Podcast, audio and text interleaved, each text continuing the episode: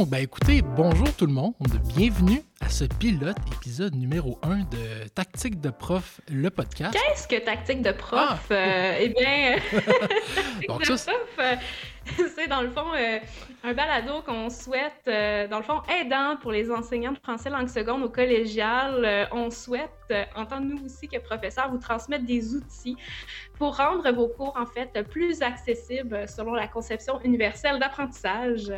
Donc, euh, de façon euh, ludique euh, et joyeuse, nous allons pouvoir vous partager certains trucs et stratégies pédagogiques de façon auditive. Voilà. Cette voix d'outre-tombe, de, qui émane-t-elle? Qui parle? Oui, en fait, je m'appelle Julie Gagné, je suis enseignante de français au Cégep Vanier. Et euh, je dirais que lorsque j'enseigne, j'essaie de miser sur la créativité, l'empathie et des situations authentiques d'apprentissage. Je m'intéresse également aux étudiants aux besoins particuliers et euh, j'aime bien les accompagner de façon individuelle dans leurs apprentissages du français. Wow, est-ce que tu as un texte que tu es en train de lire en ce moment? Parce que c'est tellement non, non, non. bien. Euh, non, non, non. Bon, ben écoutez, ça va être moins bon pour les autres, j'ai l'impression. Je parle pas. La barre Je parle pour moi. Ben justement, on vient d'entendre Cynthia. Ça va bien, Cynthia? Ça va très bien, Julien. Alors, euh, ben moi, je m'appelle Cynthia Boulanger. Je suis professeure de français langue seconde au Collège Marianopolis. Comme Julie, je m'intéresse beaucoup à la technopédagogie, à l'apprentissage. Euh, mon Dieu, Flip Classroom, je trouve plus mes mots en français, à la pédagogie inversée.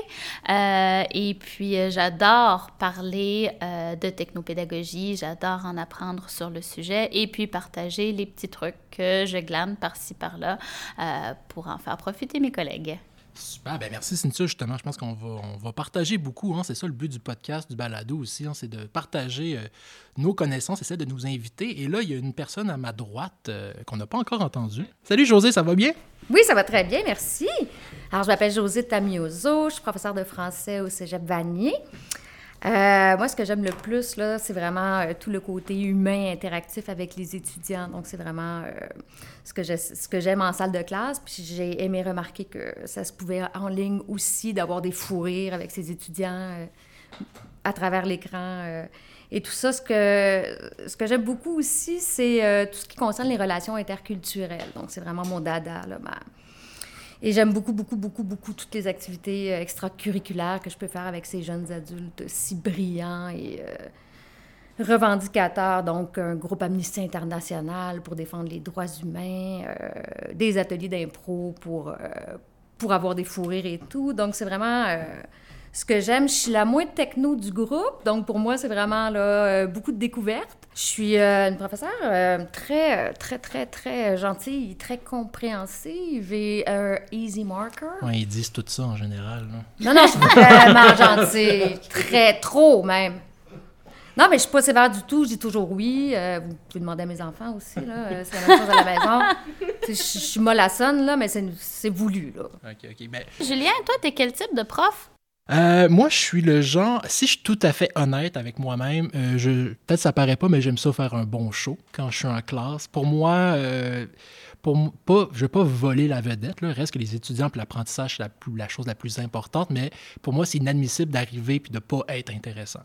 Déjà, à la base, j'aime ce que je dis, j'aime ce que j'enseigne, fait que ça m'aide beaucoup, mais j'aime je, ça, là, être rigolo, là, et puis que ce soit quand même agréable comme ambiance. Sinon, je pense que je suis quelqu'un qui aime vraiment essayer aussi des nouvelles choses. Peut-être des fois un peu trop. Euh, des fois, je me mets dans des situations qui n'ont pas vraiment d'allure, mais pour moi, c'est. Il faut, comme dit Julie, il faut que ce soit d'actualité. Il faut qu'il y ait un sens à ce que je fais parce que sinon, euh, je vois pas pourquoi je peux demander à mes étudiants de mettre du temps sur quelque chose qui, dans les faits, dès qu'ils sortent de la classe, c'est complètement inutile. pour moi, il y a une question d'intégrité. Puis finalement, euh, encore une fois, moi, j'avoue aussi, là, tout ce qui est technologie, j'aime essayer des choses, j'aime manipuler des choses, euh, j'aime les micros, euh, j'aime les vidéos, etc. Donc, c'est pas mal le genre que je suis, je te dirais. Là. Fait que, je sais pas, mesdames, qu'est-ce qu'on a prévu aujourd'hui? Hey, mesdames, c'est comme Charlie et ses drôles de Ben là, c'est les vrais mots, euh, mesdemoiselles, mesdames. Qu'est-ce qu'on a prévu pour euh, ce, premier épisode aujourd'hui? Alors, euh, ben, ma question, hein, on, parle beaucoup de, tout ce qui est négatif par rapport à l'enseignement à distance, la perte de motivation, les problèmes de santé mentale, l'isolement, tout ça. Mais est-ce qu'il y a quand même des choses que vous aimez de l'enseignement à distance que, qui rendent... Ben, c'est ça. Est-ce qu'il y, a quand même des choses que vous aimez de l'enseignement à distance? Euh, mais ce que j'aime de l'enseignement à distance, euh, je pense que ça m'a permis, en fait, euh, étrangement, de mieux connaître mes étudiants. déjà en salle de classe, j'avais un grand souci de, les connaître et de faire en sorte qu'il y ait un climat favorable à l'apprentissage, mais on dirait que en ligne, à distance, je me suis permis de leur faire faire beaucoup plus de vidéos euh, où il prenait la parole sur différents enjeux et où euh, je pouvais vraiment, euh, dans le fond, apprendre à les connaître à travers ça. donc, j'ai beaucoup, beaucoup évalué l'oral, peut-être plus qu'en salle de classe, parce qu'en ligne, c'était extraordinaire. Tu, tu, peux leur demander d'aller faire une vidéo sur Flipgrid. ils peuvent s'enregistrer tous en même temps. Ils sont pas là dans un petit local en train de parler en même temps pendant que l'autre enregistre. Donc, ça m'a permis d'aller apprendre à les connaître un peu plus euh, via l'évaluation, ce que je faisais peut-être moins avant. Donc ça, pour moi, c'est quelque chose euh, que j'apprécie vraiment beaucoup. J'ai l'impression qu'il y a des étudiants qui sont plus à l'aise avec les technologies, qui euh, ont vraiment su tirer parti des cours en ligne et des étudiants peut-être plus timides aussi d'habitude qui, là, dans le fond, se sentaient plus à l'aise aussi. Donc, je pense qu'il y a quelque chose d'intéressant dans les cours en ligne. J'ai l'impression que certains étudiants à qui euh, c'est vraiment, vraiment profitable. Puis le fait que tous les étudiants avaient un ordinateur, euh, puis le cégep aussi avait prêté des outils euh, pour ceux qui avaient peut-être moins de ressources, on avait comme une base commune pour travailler.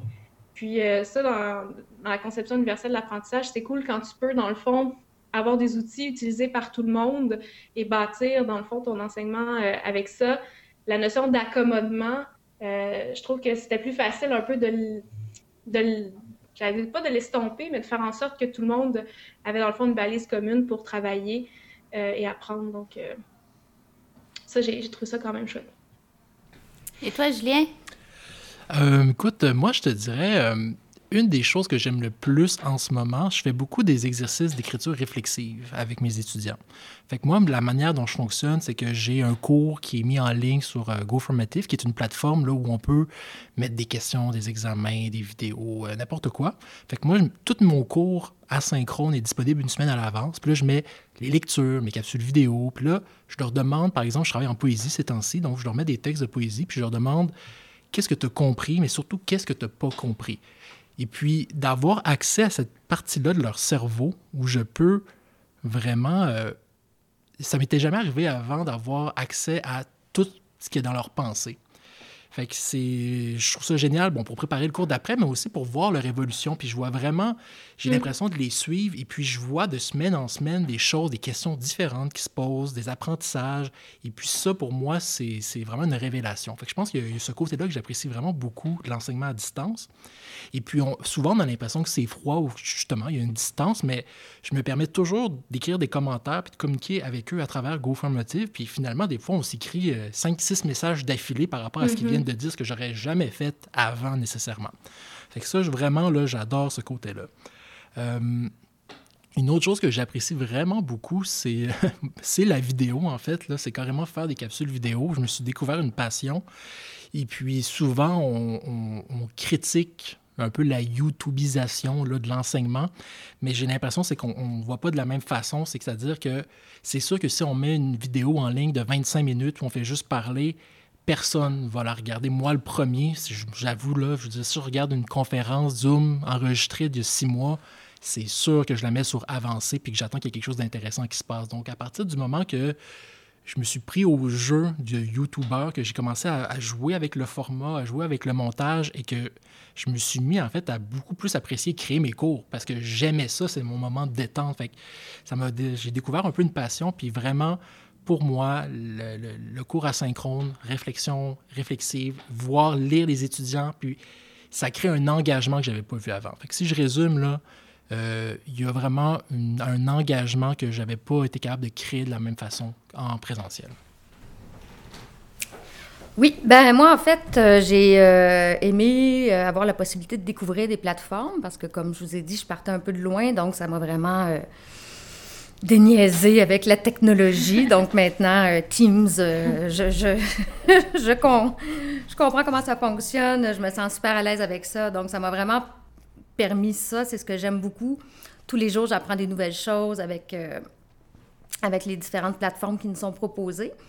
Ce que j'aime beaucoup aussi, c'est qu'on garde une interaction très naturelle avec les étudiants parce qu'ils sont là, on fait des, petites, des, des, breakout rooms, on les visite, donc on peut recréer un peu comme euh, des sous-groupes comme en salle de classe. Donc ça, j'aime bien que les étudiants parlent, soient très à l'aise de parler. Ils sont pas très à l'aise d'ouvrir leur caméra. Ça, je pense que on en, entend parler souvent au cégep qui ouvrent pas trop leur caméra, mais par contre, quand c'est le temps d'ouvrir leur micro pour parler, ça, c'est pas un souci, ils le font. Donc, euh, c'est vraiment quelque chose que j'aime. Puis, euh, ben, ce que j'ai remarqué, c'est que quand je vais, par exemple, je sais pas, chez l'ostéopathe ou bref, que je vais ailleurs, on me dit toujours Ah, t'es prof au cégep, ah, tu dois capoter. Parce que tout le monde leur donne une image négative de notre situation en ce moment. Puis moi, je suis toujours Ben non, c'est super le fun.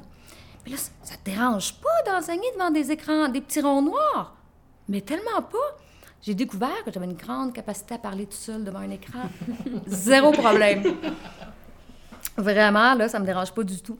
Mais euh, l'important, c'est ça, c'est que l'interaction est là à l'oral. J'ai cinq qui sont là. Puis quand ils sont un petit groupe de quatre ou cinq, ben là, ils ouvrent leur caméra plus, euh, de façon euh, plus naturelle et tout. L'autre aspect que j'aime bien, bizarrement, oui, la correction est plus longue, hein, on le sait.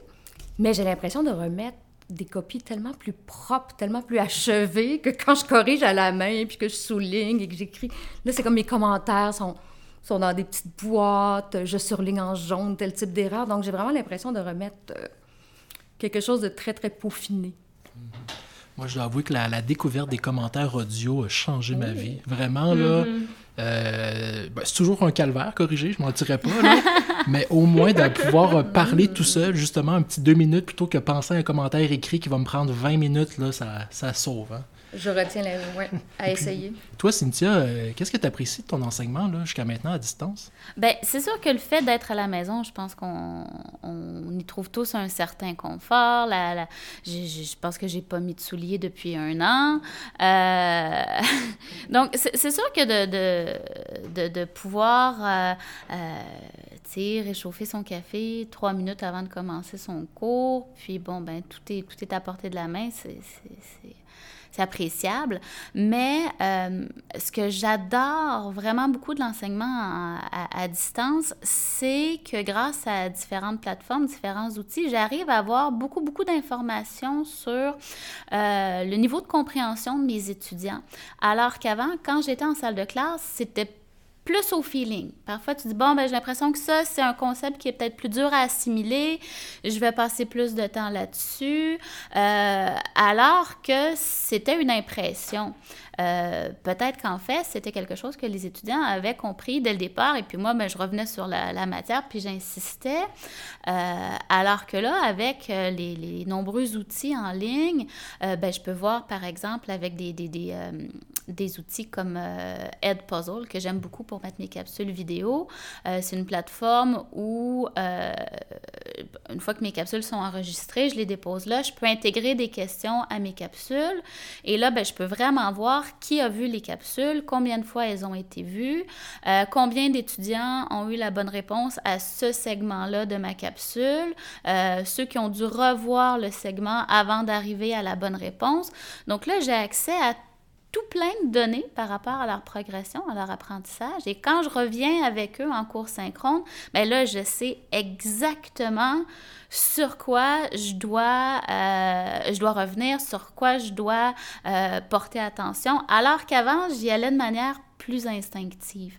Et puis ça, euh, ça, je trouve ça vraiment chouette d'avoir accès à toute cette information-là à propos d'eux. J'avoue que tes interventions après, ou même juste ta préparation de cours, euh, je pense qu'on le fait tous. Hein. Maintenant, on, reprépare nos cours à la dernière minute pour cibler nos, euh, nos points, nos interventions. Oui, exactement. C'est que là, on peut voir, bah, ben, je pensais que ça, c'était mal compris. Finalement, c'est très, très bien compris. J'ai pas besoin de revenir là-dessus. Par contre, ce segment-là, c'est là où il ça a posé problème. Et puis, je m'attendais pas à ce que ce soit un segment qui, qui soit plus difficile à comprendre pour les étudiants. Je prenais pour acquis que c'était, c'était clair. Et puis, euh, donc, on, on, est constamment en train de, euh, de faire des ajustements, mais en fonction de, de, données concrètes. Fait que là, euh, c'est super intéressant pour vrai. Je pense qu'on a vraiment des profils différents puis des, des, expériences super enrichissantes. Mais il y a deux petits trucs, moi, qui m'ont accroché. Ben, en fait, que j'ai trouvé intéressant dans la conversation. Julie, tu parlais du fait que ben, tous tes étudiants avaient accès à un ordinateur, que tous tes étudiants avaient hein, du, euh, une expérience commune ou un matériel euh, commun. Et puis, je pense que euh, euh, ça, serait le fun d'avoir une réflexion justement sur, bon, qu'est-ce qui va rester après la COVID? Qu'est-ce qu'on va, qu'est-ce qui va rester? Parce que clairement, Cynthia le dit, on, on, est dans une révolution, les choses seront plus pareilles dans beaucoup de domaines, dont l'enseignement. Donc, comment on entrevoit peut-être ce retour-là en classe, cet enseignement post-COVID? Puis surtout, je pense qu'il faut garder en tête le fait qu'on est on est quand même assez choyé dans le sens qu'on a des connaissances de base technologiques, on était capable de s'adapter assez facilement. Nos étudiants, pour ma part, j'ai pas vu de fracture numérique intense, c'est-à-dire que mes étudiants avaient accès à une webcam, avaient accès à Internet, ce qui n'est pas nécessairement toujours le cas. Puis on a vu dans des professeurs qui déjà ne veulent pas avoir quoi que ce soit technologique ou distance à notre tour. Il y en a qui veulent encore des cours asynchrones. Fait vous, euh, comment qu'on voit ça? Comment, qu'est-ce que vous pensez qui serait important? Qu'est-ce qu'il faut garder? Comment ça va se faire? En général? C'est une grosse question. Je suis désolé de poser ça comme ça. Ben, moi, je pense qu'il va, falloir qu'on revoie un petit peu euh, la classe comme, environnement. Euh, on s'en rend compte présentement. Peut-être qu'on n'a pas toujours besoin d'être physiquement en classe. Euh, je me dis, euh, je pense plus qu'on va fermer les collèges quand il va y avoir des tempêtes de neige. On va pouvoir dire, bon, ben aujourd'hui, les cours vont se faire à distance, vont se faire en ligne.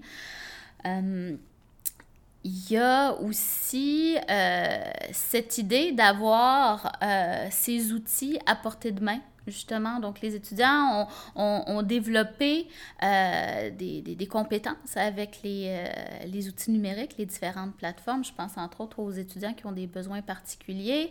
Euh, là, ils ont accès au logiciel de, synthèse vocale pour entendre les textes, alors qu'en classe, ben, quand on remettait les, quand on remettait les, les documents format papier, c'était pas le cas. les étudiants qui ont des problèmes de vue peuvent agrandir les textes en fonction de, leurs besoins. Les étudiants peuvent choisir la police de caractère qui leur convient pour faciliter la lecture. Euh, je pense que ça, il va falloir que ça reste. Je pense qu'on peut s'attendre à ce que l'ordinateur reste de façon permanente en salle de classe une fois qu'on va, euh, qu'on va être de retour physiquement là, dans nos salles de classe. Oui, je suis tout à fait d'accord. Des stations de recharge. des stations, oui. Je suis d'accord avec Cynthia pour les ordinateurs. Euh, ça va être euh, très, très euh, important qu'il reste pour toutes les, les, choses que tu as énumérées. Je pense qu'il y a beaucoup de choses aussi qui vont rester en ligne. par exemple, les rencontres individuelles. Je pense plus que les étudiants vont devoir se déplacer dans nos bureaux pour venir nous rencontrer. Puis ça va être beaucoup plus facile et accessible parce que on devient vraiment accessible. Puis c'est le fun aussi. On se voit quand même avec Zoom, Teams et tout. Donc, je pense que pour certaines activités aussi qui ne sont pas nécessaires de faire déplacer tout le monde. Je pense qu'on va revoir les cours selon est-ce que je fais déplacer vraiment toute ma classe pour travailler pendant trois heures sur un projet en équipe? Peut-être pas. Peut-être que je pourrais leur faire des petits breakout rooms dans Teams puis aller les visiter. Donc, je crois qu'on va regarder ça d'un autre œil. Puis, comme Cynthia disait aussi, les tempêtes de neige et les congés de maladie. Euh, seront plus rares euh, qu'il y aurait des grandes fermetures puisqu'on est équipé. Ben, moi, c'est drôle parce que j'allais dans une autre direction. Moi, j'ai l'impression que nos classes vont devenir peut-être des, des, repères anti-technologie. J'ai l'impression que je... Ah, c'est intéressant. Parce que j'ai l'impression qu'on a tellement été sur les ordinateurs. On Oui, il y a beaucoup de bienfaits, mais j'ai l'impression que, ce que moi, ce que j'ai réalisé, c'est que on, se pose, on a beaucoup pris pour acquis c'est quoi l'enseignement. C'est quelqu'un dans une classe qui parle, puis par différentes méthodes pédagogiques, il y a une transmission, hein, il y a un apprentissage. Mais dès qu'on a perdu ça, il a fallu vraiment poser la question, ben, c'est quoi apprendre? Et puis finalement, ce que je retiens, c'est quoi apprendre? C'est un acte de communication. C'est simple, mais c'est vraiment communiquer. Puis c'est des relations entre des personnes. Je pense que c'est vraiment important. Je pense qu'une des clés de la réussite de l'enseignement en ligne, c'est plus tu montres que tu es attaché, que tu tiens à la réussite de mm-hmm. tes étudiants, mais plus ils vont se sentir à l'aise de te poser des questions. Donc, j'ai l'impression que oui, pour moi, la technologie, surtout en dehors de la classe asynchrone, à la maison, les capsules, mais j'ai l'impression que quand je vais enseigner, je vais tellement être content d'être là, puis de leur parler, puis de les voir, puis de bouger, puis aller au tableau blanc, puis de... J'ai l'impression que j'aurais pas besoin trop de technologie à ce moment-là. En tout cas, c'est ce que j'entrevois là. Ah, c'est vraiment intéressant. Je suis vraiment d'accord avec toi, Julien. J'ai l'impression qu'on va aller chercher le meilleur des deux mondes. J'ai l'impression que quand on va être en classe, ça va être festif on va faire quelque chose tout le monde ensemble, une activité qui va être vraiment euh, éclairante pour la suite des apprentissages, une, activité qui va être peut-être plus humaine aussi, là, parce qu'il y a des fois, euh, faire des débats euh, sur Zoom ou sur Team, c'est un peu plus difficile que lorsqu'on est ensemble, tandis qu'on pourra garder le côté peut-être plus technologique pour aller chercher justement la rétroaction qu'on avait, le contact peut-être plus particulier, singulier avec chaque étudiant, euh, je pense que moi, c'est ça, ça serait aller chercher le, meilleur des deux mondes, en présentiel qu'en ligne. J'espère aussi qu'on va garder une certaine flexibilité ou en tout cas la, vision holistique que ça nous a permis de développer parce qu'on s'est rendu compte qu'apprendre, c'était pas juste, dans le fond, quelque chose qui existait en soi seul, mais que ça s'inscrivait dans, dans, la vie, dans des situations, euh, dans des défis. Puis euh, avec la pandémie, j'ai trouvé qu'il y a une profonde humanité qui s'est intégrer encore plus dans notre profession, on est encore plus sensible aux défis, aux besoins euh, des étudiants, peut-être parce que aussi on, vivait certaines difficultés et certains défis de nos côtés. J'espère que cette flexibilité-là, puis cette vision globale euh, de l'étudiant, pas juste pris comme seul euh, au milieu de son apprentissage, mais bien avec, dans le fond, tout ce qu'il est comme personne et tout ce qu'il vit comme situation à la maison, va quand même aussi rester pour la suite des choses. Euh, parce que lorsque ça, les conditions ne sont pas euh, là pour apprendre, ben, c'est difficile euh, de, baliser nos apprentissages. Je pense que j'ai jamais dit aussi souvent à mes étudiants on est dans le même bateau puis on est dans la même situation. je vous comprends. On ne se lâche ben, pas. C'est ça, ça nous a rapprochés, puis c'est ce que j'aime beaucoup. Puis le mot que je préfère dans toute cette, aventure-là, c'est la bienveillance. Hein. Soyez bienveillants avec vos étudiants mais ils le sont avec nous tellement aussi. J'espère, comme tu disais, Julie, que ça va rester parce que c'est pas des numéros, c'est des gens avec des histoires. Ils ont tous. J'espère que de façon généralisée, euh, cette bienveillance-là va, va, rester dans le futur. Oui, une chose que j'espère qu'on va faire euh, en tant qu'enseignant, je parle de tous les enseignants, le collégial, etc., c'est qu'en ce moment, je, je comprends qu'il y a certains professeurs qui disent euh, plus jamais de Zoom, plus de quoi que ce soit, de PowerPoint, on revient en classe, on reste en classe. Parce que j'ai l'impression qu'en ce moment, quand on parle d'enseignement en ligne ou de cours asynchrone, c'est extrêmement large, puis ça varie vraiment de ce qu'on fait chacun. C'est-à-dire que pour un professeur pour qui, justement, euh, enseigner en ligne, c'est avant tout mettre des PowerPoint, puis après ça, aller sur Zoom puis parler, je comprends que cette personne-là ne veut pas être à distance et qu'elle veut être en classe. Parce que je pense qu'il y a des professeurs qui sont excellents en classe. Il y a des personnes qui, sont des excellents pédagogues en classe. Puis quand on coupe ça, puis qu'on rêve avec d'autres outils, c'est une autre adaptation. Mais moi, ce que j'aimerais, c'est qu'on dise, ben être à distance, ça peut être plusieurs choses. Puis voici peut-être les, les façons les plus efficaces. Je sais qu'on a eu 10 000 formations, là, mais reste que c'est toute une adaptation quand même. Là. Je veux dire, on prend pour acquis qu'on s'en va, on se met en ligne, mais c'est c'est pas, pas gagné pour tout le monde nécessairement. Là. Ah oui, J'espère que c'est une, conversation qu'on va avoir aussi de façon globale. que ça ne sera pas juste à l'interne par cégep, mais que ça va être peut-être, euh, dans le fond, euh, dans tout le réseau pour vraiment être en mesure de baliser euh, ce retour-là de la façon plus positive euh, possible. Je pense qu'il y a du bon à aller chercher dans les, dans les différentes méthodes d'enseignement, dans les différents modes d'enseignement. Mais euh, je pense que ça vaudrait la peine de, faire cette réflexion-là ensemble pour être capable de, baliser. Est-ce qu'on va baliser le temps présentiel, le temps en ligne? comment on va se positionner par rapport à tout ça? Je pense que je sais pas, il va falloir re-repenser notre façon d'enseigner euh, post-pandémie. Ça va nous bouleverser encore, je pense. Puis je pense, euh, peut-être, euh, je parle là, mais hein, vous me direz si vous voulez euh, que j'arrête de parler. Vous ferez comme les étudiants à José, puis vous me couperez la, parole. mais une autre aussi des craintes que j'entends beaucoup de professeurs, c'est de, de, de, toujours être disponible, qu'il n'y ait plus de distance et de séparation entre Hein, le travail et la maison, parce que je pense qu'on l'a tout vécu, l'absence de séparation. Le, droit à la déconnexion. Oui, exactement. Puis je pense que c'est euh, c'est quelque chose de... C'est un problème récent, mais je pense qu'il faut mettre nos règles aussi. Je pense qu'on a tous appris cet hiver de nos erreurs à l'automne. Moi, j'ai été le premier à mettre des règles. Après 5 heures, je ne regarde plus mes. À la fin de semaine, je réponds pas. Euh, je, pense que cette espèce de crainte-là, euh, on on est capable de, mettre nos règles tranquillement, pas vite aussi. Hein, de, je pense, puis ça va peut-être être une réalité. Hein, on parlait du retour en classe, mais je pense que peut-être il va falloir faire une espèce de charte ou des règles sur ben, quelle, place on donne à la technologie. Est-ce qu'on met des limites de temps à l'extérieur du cours? Euh, comment on va... Parce moment donné aussi, on ouvre des portes, mais il faut, encore se mettre dans la tête de nos étudiants qui ont sept cours et peut-être encore 10 000 plateformes à gérer. Je ne sais pas qu'est-ce que vous en pensez, vous autres, de cette idée-là.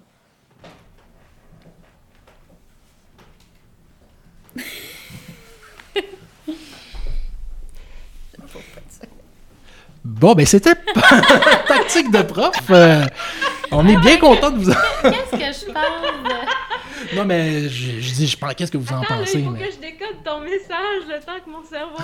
non, c'est ça.